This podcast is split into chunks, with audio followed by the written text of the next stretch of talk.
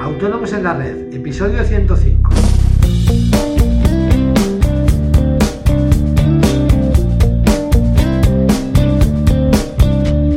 Muy buenos días a todos y bienvenidos un día más, un viernes más, hoy 12 de febrero de 2016, Autónomos en la Red, el podcast en el que hablamos de todos aquellos temas que nos interesan a los autónomos, IVA, IRPF, financiación, seguros sociales, etcétera.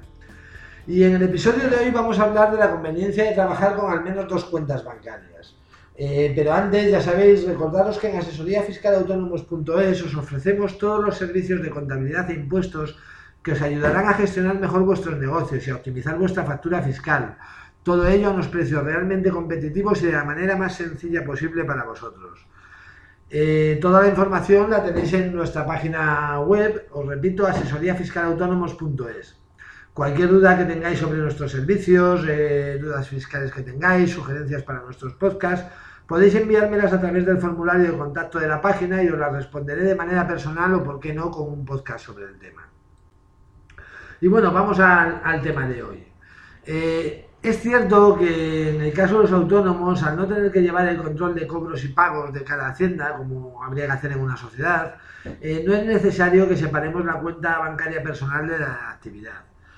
Pero desde mi punto de vista, si bien, como os digo, no es obligatorio, eh, sí es muy conveniente que para no hacerte un lío entre tus finanzas personales y profesionales, eh, tengas una cuenta bancaria para actividad económica y otra para y otra personal, ¿vale? Para entendernos. El separar ambos mundos, al menos desde el punto de vista bancario, nos permitirá llevar un mejor control de nuestro negocio, eh, además de otra serie de ventajas, que como pueden ser, eh, pues por ejemplo, va a ser mucho más fácil saber de un vistazo cómo va nuestro negocio. Eh, también podemos establecer un llamado, vamos a llamarle sueldo, de manera que todos los meses hagamos una transferencia a nuestra cuenta particular, de manera que podremos ver de una forma sencilla cuánto ganamos en nuestra actividad. Eh, también podremos beneficiarnos de, las cuentas especiales que casi todos los bancos tienen para autónomos, con unas condiciones especiales para este sector, eh, como puede ser, por ejemplo, menos pago de comisiones. También evitaremos gastarnos el dinero de actividad en cosas personales, evitando de esta manera las sorpresas. Y puede sernos muy útil a la hora de pagar impuestos. La mayoría de la gente que no separa las cuentas, eh, suele encontrarse con la sorpresa mm, de que no tiene dinero para pagar el IVA, cosa que en principio no, sucedería de, haber llevado cuentas separadas. Y por último, también es mucho más fácil justificar ante Hacienda la procedencia de la deducción de las comisiones si en la cuenta solo existen movimientos relacionados con la actividad.